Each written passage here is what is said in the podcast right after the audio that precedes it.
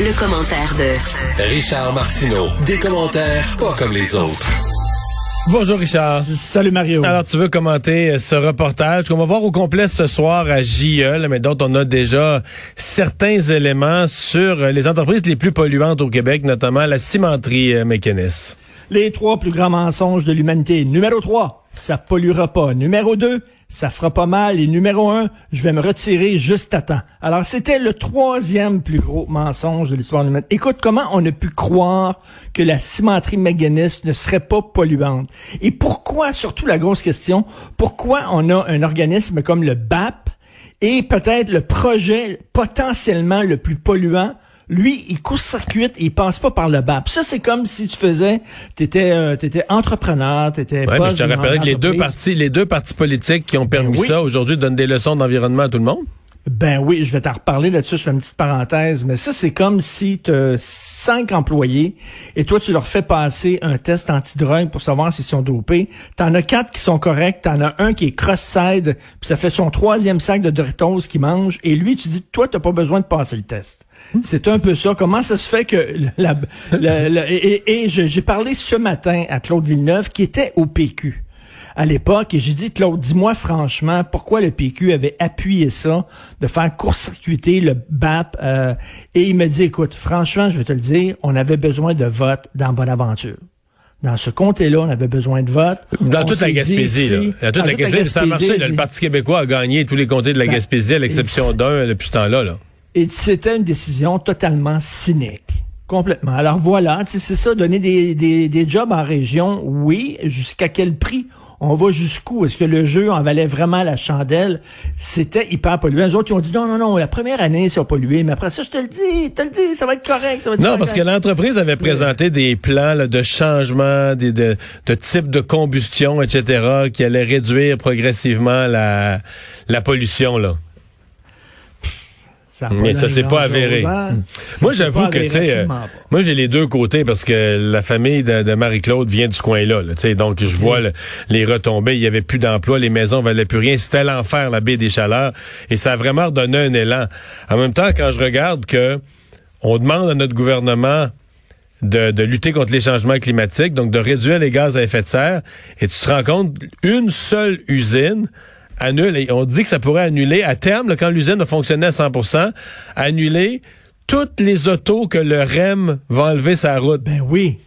Tu dis, aïe, aïe. Puis en plus, le Québec regarde le Calgary de très haut en disant c'était écœurant avec leur, euh, leur pétrole sale, les sables bitumineux, tout ça. Est-ce qu'on est mieux?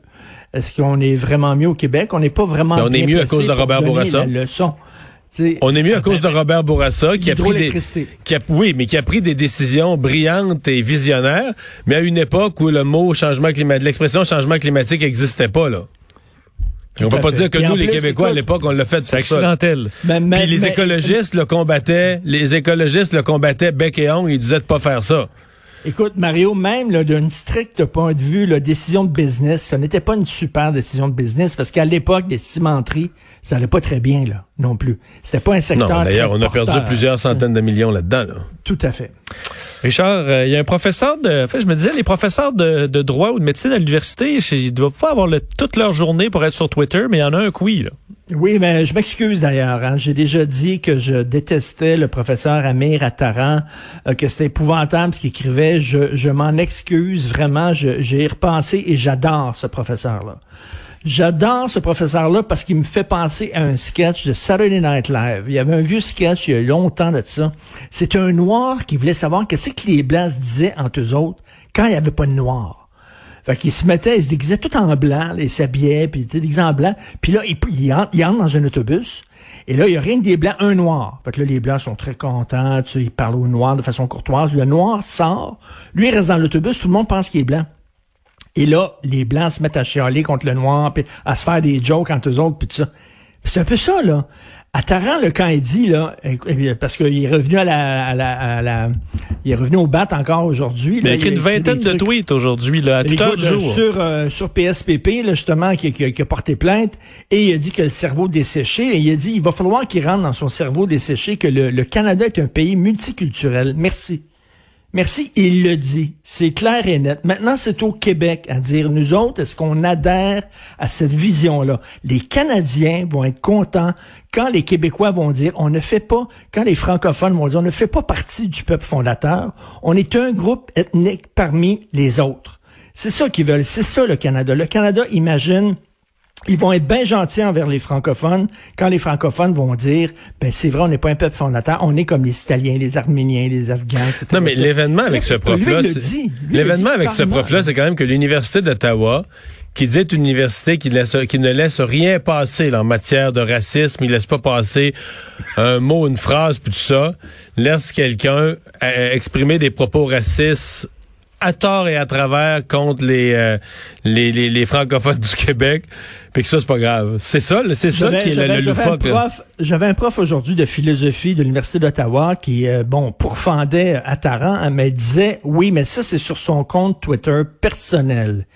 Il n'a pas dit ça en classe. Je dis, monsieur, monsieur, vraiment, c'est un peu naïf. parce que, parce que si quelqu'un avait dit le tiers du quart du cinquième sur son compte Twitter personnel sur les Noirs, il serait out. On a vu là, des politiciens, on a vu des journalistes, on a vu des vedettes perdre leur carrière pour ce qu'ils disaient sur leur compte personnel à un moment donné, le gars, il a pas deux personnalités, c'est le même gars, c'est les mêmes opinions quand il va enseigner le droit. Ça doit être beau. Quand il enseigne le droit constitutionnel, mettons en classe, qu'est-ce qu'il dit?